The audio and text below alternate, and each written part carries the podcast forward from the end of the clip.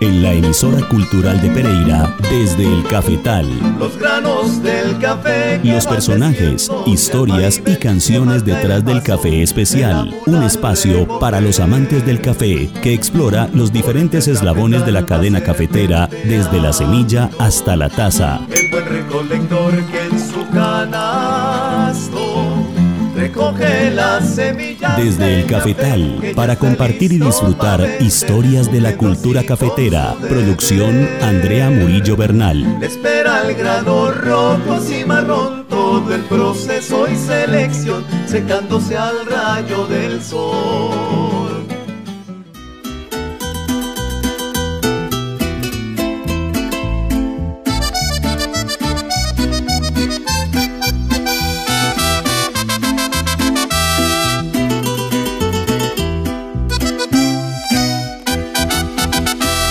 Lindo pueblo, lindo pueblo donde yo nací. Donde el campo... Hola a todos, yo soy Andrea Murillo Bernal y los saludo desde El Cafetal. Hoy les doy la bienvenida con esta canción recomendada por el conductor del taxi A491 de Pereira. El nombre de la canción, Mi Pueblo, del Puma del Despecho, Oscar Restrepo.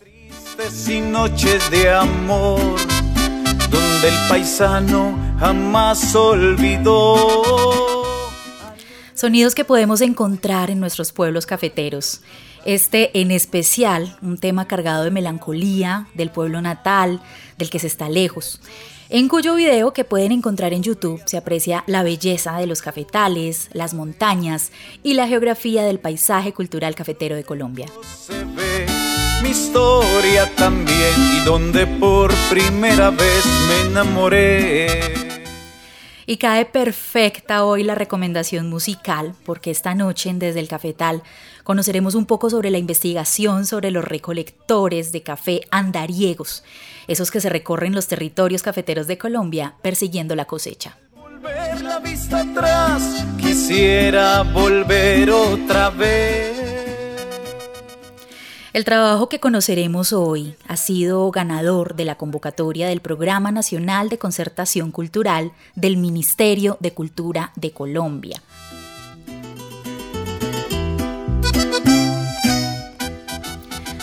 La investigación se llama Andariegos, un acercamiento etnográfico a los recolectores itinerantes de café, y ha sido liderada por Carolina Saldarriaga docente, magíster en Ciencias Humanas y Sociales de la Universidad de París, especialista en ecoturismo, administradora ambiental, investigadora en ecología histórica, patrimonio cultural y turismo sostenible, creadora de la corporación Casa Creativa, a través de la cual se realizan diversos proyectos relacionados con el patrimonio cultural de nuestra región.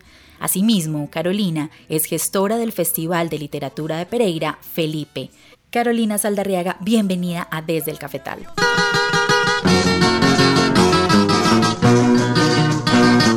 Hola, muy buenas noches, Andrea, y a todos los oyentes a esta hora. Eh, pues muchas gracias por la invitación. Estoy muy feliz de estar acá. He visto el trabajo que se ha llevado a cabo en este espacio, las reflexiones, las experiencias tan bonitas que, que se han presentado en este espacio y me parece pues muy, muy chévere poder acompañarlos hoy para contarles una versión de, de, mi trabajo que tiene que ver con un tema que me apasiona mucho, que es la cultura cafetera. Entonces, pues muchas gracias por esta invitación.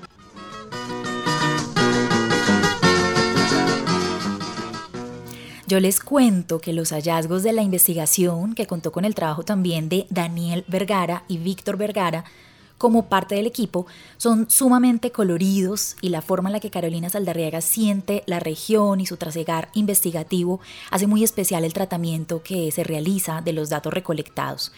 Y por eso tal vez esta emisión se nos quede corta. Sin embargo, vamos a explorar algunas de las temáticas más representativas del proyecto. Empecemos, Carolina, por compartir con los oyentes de dónde surge esta idea de realizar la investigación sobre los recolectores itinerantes.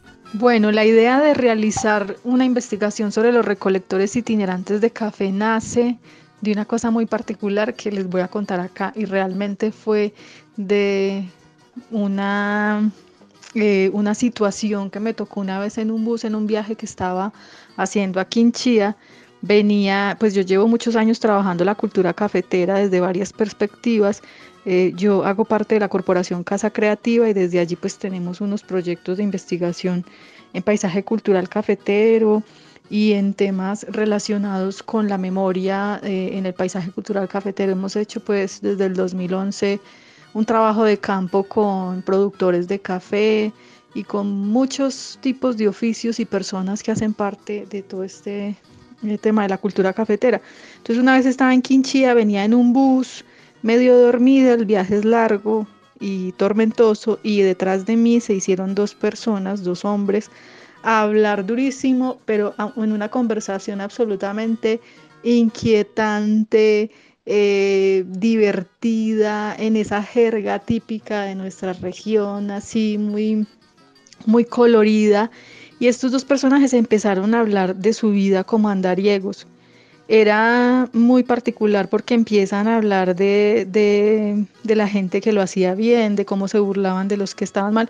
O sea, casi que esas dos personas hicieron un relato etnográfico donde no pude hacer otra cosa sino parar oreja, chismosear, escuchar, me reía y a escondidas de todo lo que decían eh, y aprendí muchas cosas pues de, de, los andariegos en un viaje a Quinchía. Entonces cuando llegué, cuando llegamos al terminal de Pereira, pues a mí me dio mucha pena y todo, y yo me le acerqué al, al, señor, al que era más divertido, al más hablador, y yo le dije, vea señor, yo investigo la cultura cafetera, qué pena con usted, yo le escuché toda la conversación y yo estoy encantada, déjeme hacerle una entrevista algún día. Me dio el teléfono, me dijo, claro señorita, con mucho gusto, me dio el teléfono y me fui, nos fuimos.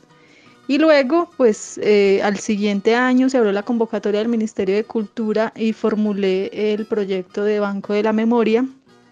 Esta vez lo llamé Andariegos y eh, pues diseñé toda la propuesta de investigación de este grupo de personajes que hacen parte de la cultura cafetera. El Ministerio de Cultura pues nos, nos da, nos apoya el proyecto y empezamos a desarrollarlo este año porque eh, pues básicamente el interés aquí era que me pareció que nosotros teníamos un conocimiento de la cultura cafetera muy romántico, muy también anclado al productor que es dueño de la tierra, al cafetero que, que, que trabaja en su propia finca, pero no, no encontraba, me puse a investigar para poder hacer como el marco teórico y los antecedentes de la investigación, me puse a leer en estudios sobre recolectores de café y me di cuenta que los mayores estudios estaban era asociados a qué tan productivos son, a la rapidez en el proceso, a los problemas eh, socioeconómicos, pero en temas culturales casi no encontraba nada, encontré como dos trabajos relacionados con, con comprender un poco el oficio de la recolección y sobre todo eh, en temas culturales, ¿cierto? Como su jerga, sus prácticas, su forma de vida, las rutas que cogen, eso no, no estaba documentado, al menos en, lo que yo encontré, era, era muy poco lo que había. Y las perspectivas de trabajo que encontraba donde se explicaba las rutas y eso eran puros estudios económicos, ¿cierto? Pero no desde el punto de vista eh, cultural. Entonces por eso arranqué a hacer esta investigación. Esa es como la historia, realmente nace por ser chismosa. Bueno, realmente es así, es una forma muy curiosa de llegar a la investigación.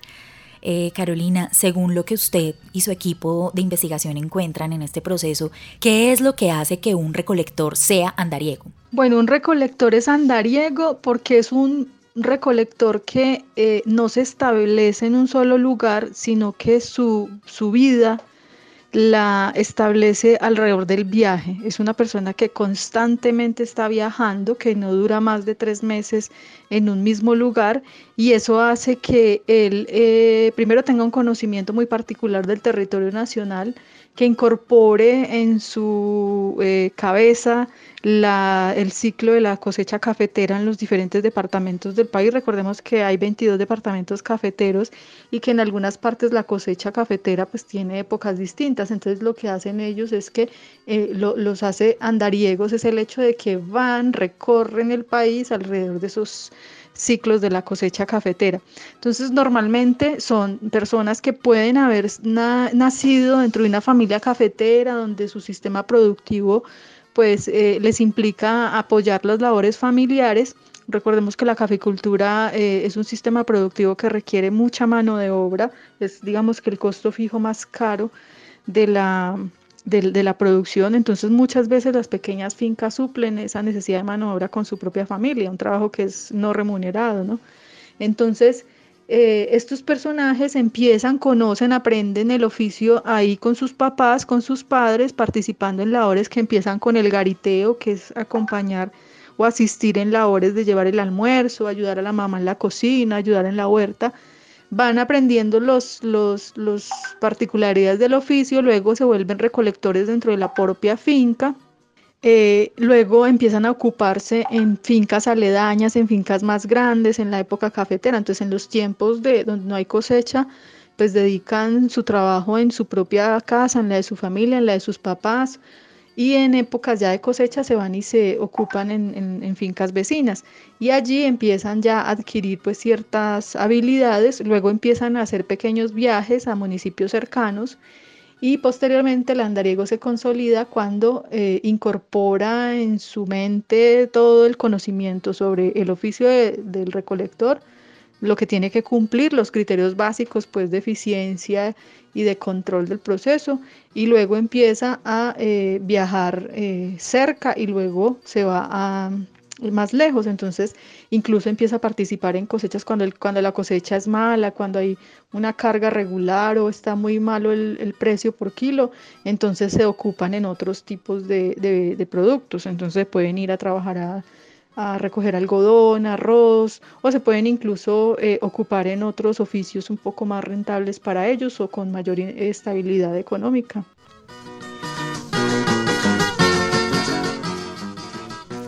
La dinámica de las labores del campo hace que quienes trabajan en las cosechas sean un tipo de población muy flotante. Siendo esto así, Carolina, ¿qué criterios tiene en cuenta un recolector para elegir una finca o quedarse en ella? Bueno, para saber cuál, cómo un recolector decide quedarse en un lugar, tenemos que entender primero cómo es el proceso de contratación. En los pueblos hay unos lugares que se llaman el cuadradero. Aquí en Pereira queda aquí por los puentes de la 12 entonces, por ahí por Transportes Florida y ahí por el Parque de la Libertad, usted encuentra los domingos muy temprano, pues en época de cosecha, un poco de gente con maletines que están esperando que lleguen los patrones de las fincas que los recogen. Entonces, un patrón de finca, pues llega y se le arriman los recolectores y le pregunta al recolector si necesita pues trabajadores. Este patrón entonces lo revisa. Eh, normalmente pues a ojo lo mira si le gusta, eh, y le comenta las condiciones del trabajo, ¿cierto? El pago, cómo es la alimentación, cómo es la dormida. Entonces el recolector escoge, em, escoge la finca porque, por ejemplo, eh, el pago está bueno o la carga. Es una cosa, una condición muy importante para decidir si se quedan en una finca, es la carga que tenga. Entonces le pregunta que cómo está en producción la finca. Entonces, si el, si el cafetal está bien cargado, si tiene buena cosecha, es un indicador pues para que él decida irse para esa finca. En algunos casos es bien particular porque eh, los, productores cuando ven que la cosecha es, no está tan buena, pero necesitan recogerla porque dejar la cosecha ahí puede ser un problema mayor porque la broca eh, pues es bastante peligrosa para acabar con un, con un cultivo de estos, entonces pues es prioritario sacar ese café. Entonces ellos pueden aumentar el precio por kilo para poder pues atraer a estos recolectores. Eh, la alimentación, como les decía, es otro criterio. A veces ya tienen experiencia en esa finca o a veces entre ellos se comentan, vean, no, no se vaya para esa finca que eso allá eh, la, comida es muy maluca o la comida es muy poquita. En términos generales, realmente un recolector de estos eh, se alimentan muy mal. pues, en los ejercicios de, de campo que pude hacer, pues vi cómo eran pues para un trabajo que requiere tanto esfuerzo físico, realmente las porciones son pequeñas y bueno, a veces carne solo una vez al día y bueno, y eso también es un indicador para ellos. Entre ellos se cuentan en qué finca está chévere, en qué finca no es tan chévere y, y entonces pueden seleccionar la finca bajo ese criterio. Otro criterio también puede ser la, dormida, ¿cierto? A veces van en pareja, entonces si les permiten estar en un lugar juntos o en un lugar solos, eso también puede ser un buen indicador para que se quede en un lugar específico. Entonces, el, lugar fundamental donde se toma la decisión de irse o no irse se llama el cuadradero y en todos los pueblos puede estar en la plaza de mercado o a veces una oficina en el pueblo o un lugar pues específico así donde se genera esa, esa transacción, porque es un contrato verbal, es un contrato que no es em, de alguna manera pues eh, formal a través de un documento, sino que simplemente es de palabra y lo que hace el productor es escoger a ojo. Algunas veces pues hay mm, andariegos que son realmente están en unas condiciones muy, muy de casi eh, riesgo de calle o en condición de calle ya entonces ellos le miran, por ejemplo, cómo lleva el maletín, cómo lleva los zapatos, lo que decimos nosotros la pinta y de acuerdo a eso pues hace la selección. Eh, a veces eh, los productores en tiempos donde eh, se rebaja mucho la oferta de recolectores tienen que llevarse a cualquier persona y eso pues va a generar posteriormente ciertos conflictos en las fincas, aumento de los niveles de control, tener que separar a los recolectores que consumen drogas con los que no y una cantidad de problemas que están asociados al nivel de, de descenso, por decirlo así, en el número de recolectores a nivel nacional, porque es un oficio que realmente está en, en un proceso de pérdida que es muy riesgoso para la actividad cafetera a nivel nacional.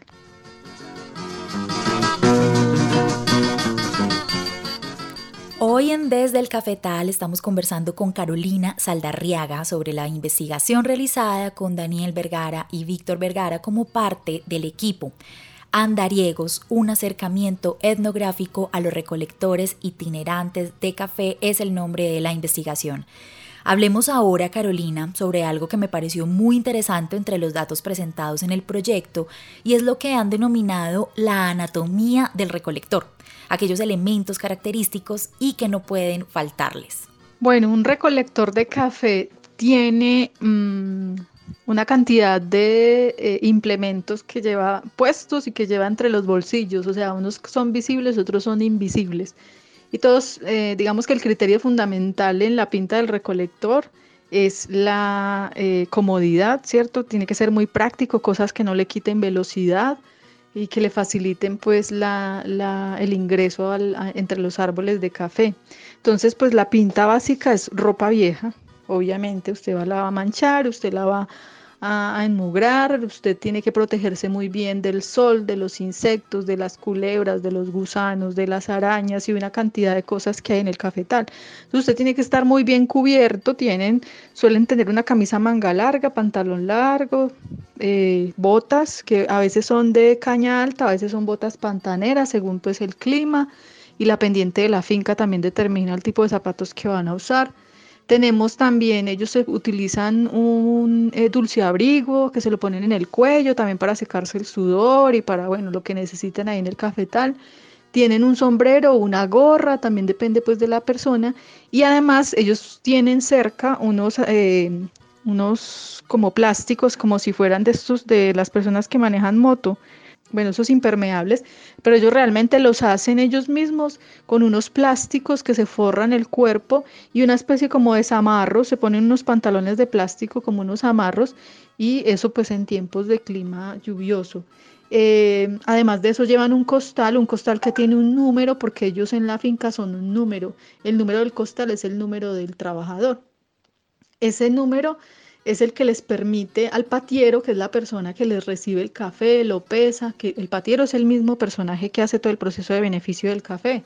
Entonces, el patiero tiene una libreta donde tiene la lista de los números, ¿cierto?, de los recolectores y diariamente, dos veces al día, generalmente dos veces al día, se va apuntando lo que el recolector hizo en la mañana y en la tarde. Entonces, al frente del número del recolector, se pone el total del peso que, logró en la mañana y en la tarde. Entonces ese costal es muy importante porque ellos lo van, ellos llenan el coco, que es otro de los implementos, el coco que antes, yo sé que muchos se acuerdan que antes eso era de unas fibras vegetales como bejuco, entre otros, eso tiene un, eso perdió eh, la utilidad sobre todo porque cuando llovía se volvía muy pesado y ese coco va amarrado a la cintura con un eh, implemento que se llama cincho o también le llaman el campeón, es como una riata, ¿cierto? Que ellos pues logran ajustar a la cintura. Antes eso era puras cabullas y bueno, materiales pues más, más vegetales. También ellos tienen una cosa que se llama la tercera mano. La tercera mano es una, una cuerda amarrada a una especie de garfio, un gancho, y eso le permite um, agarrar los copos de los árboles. Cuando los árboles tienen muchas, lo que ellos llaman las chuponeras, que son árboles con unos, como con unas... Eh, las partes de arriba pues de los árboles muy altas, pues ellos para poder jalar, ellos recuerden que para eh, el oficio consiste en recolectar café rojo, dejar los granos verdes, no dejar nada en el suelo, no tumbar hojas. Entonces, si yo lo jalo con una mano, pues con la otra va a ser muy difícil. Y si yo estoy en una loma, pues va a ser peligroso. Entonces, esta tercera mano es, esa, es, ese, es una cabulla o un lazo que le amarran a este garfio. Ellos se lo amarran, se amarran el lazo en el pie y con el garfio, con el, gancho, eh, cogen la copa del árbol, la agachan hasta ellos y ya tienen las manos libres para poder hacer la, recolección, ¿cierto? El, desprendimiento pues de los, de los granos. Entonces, además pues de eso, ellos tienen en los bolsillos cabullas porque ellos cuando, cuando llenan el costal, amarran el costal para asegurarlo porque en el cafetal ahí pasan cosas pues que son generadoras de conflicto, que son los eh, el pajareo y el costaleo. Entonces el pajareo es cuando un recolector muy vivo, cuando el patrón de corte, que es el que está vigilándolo, es el supervisor en el, en el, en el tajo, ¿cierto? En el lote, este lleva una bandera y este aparatico lo que hace es señalarle a los recolectores cuál es la ruta que están siguiendo dentro del cafetal. Entonces, cuando van a cambiar de lote, al señalar con la bandera el patrón de corte, el lugar donde van a empezar, el pajarero empieza a hacerse el pendejo, a estarse como que no selecciona ningún surco esperando que todos seleccionen para él ir a coger el que, el que le gusta más, el que vio más cargado de café. También el pajarero lo que hace es que está en un surco y empieza a saltarse al surco del compañero si lo ve más cargado de café para robarle parte de, de los granos que le corresponden. Eso genera conflictos, peleas y de todo en el cafetal. Y está el otro, eh, eh, el otro problema que, que genera, que es el costaleo. Cuando el coco está lleno, llenan el costal y el costal lo arrastran y lo tiran por el surco para luego alcanzarlo. Entonces hay ratos donde un costal puede estar por ahí tirado solo. Entonces un costalero es aquel que va y coge el costal, vacía lo que hay en, su en el costal del otro, en el suyo, y deja el costal por ahí tirado y se va. También ellos llevan, obviamente el radio es infantable en un cafetal, ellos llevan un radio y pueden estar escuchando desde reggaetón, noticias o lo que sea. En los bolsillos también pueden llevar los puchos, los cigarrillos, que son infantables también en, la mayoría de los recolectores. Y ellos también eh, pueden andar con eh, una peinilla, un cuchillo, un cuchillo, pueden andar con un, em, con un machete, pues que les va a ayudar a deshiervar ciertas áreas, ¿cierto? O en lo que se necesite en el momento. Eso es pues básicamente el, los, los implementos o estos elementos que se ven y no se ven en, el proceso pues de recolección y obviamente pues a veces llevarán guantes, depende como el, del recolector y lo que se cuida para, para estar allí. Hay un producto muy bello de la Corporación Casa Creativa, de la que hace parte Carolina, realizada para el Banco de la Memoria en 2017, también proyecto concertado con el Ministerio de Cultura, que se llama Diccionario de Expresiones Populares de la Cultura Cafetera en donde están condensadas muchas de las palabras que hacen parte de la jerga del campo de nuestra región. Sin embargo, con esta investigación, Carolina y su equipo hacen más hallazgos de términos y conceptos. Háblenos un poco, Carolina, sobre este tema del lenguaje característico de los cafetales. Pues en el marco de esta investigación nosotros fuimos haciendo como una recopilación de las palabras, porque es que para entender el universo cultural del recolector es importante entender el lenguaje. Cada oficio eh, construye su propia jerga a través de la cual se comunican y bueno, entonces cada que decían una palabra que no era familiar para nosotros, pues le pedíamos la definición. Por ejemplo, a las personas que eh, son los mejores recolectores, según el departamento donde estén, le tienen un nombre. Por ejemplo, aquí le dicen pala, en otros lugares le dicen escoba, ¿cierto? Escoba porque barre con todo. Eh, al, que, al, al que es más malo le dicen el romo y de cariño le dicen romelio.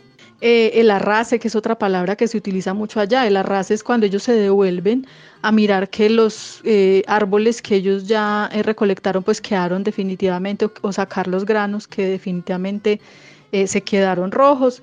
O también cuando terminan de hacer la recolección de toda la finca, se devuelven a, donde empezaron para mm, recoger los granos que durante el tiempo que estuvieron recorriendo la finca se, se maduraron.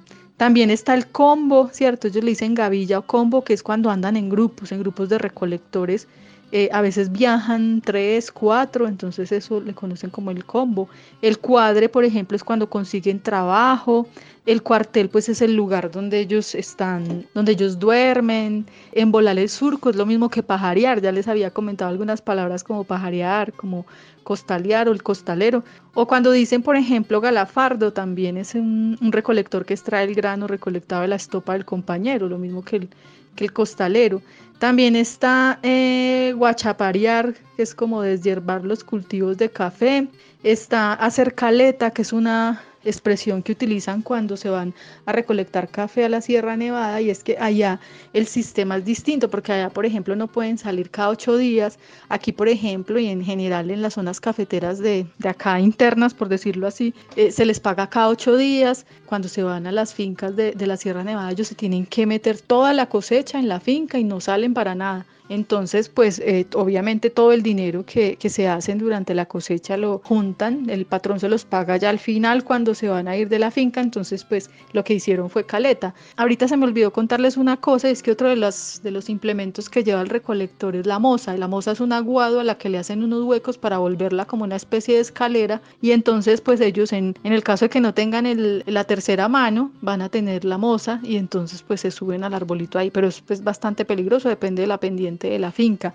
Y también resulta que ellos tienen unos mitos que yo quiero contarles y es que, eh, por ejemplo, a veces cuando hay eh, recolectores que tienen como atributos sobrenaturales o que recogen mucho y la gente dice, pero este de dónde saca tanta habilidad, dos muy particulares es el uso del azogue. El azogue es una sustancia que estuve pues revisando y al parecer eh, se hace con mercurio, lo cual pues la hace muy peligrosa. No la utilizan todos, ¿cierto? Es una cosa que era pues de uso antiguo, ahorita es muy raro encontrarlo, pero lo utilizaban porque se la soban en las manos y entonces le atribuían la capacidad de, de, de hacerlos más ágiles con las manos para desprender los granos de café.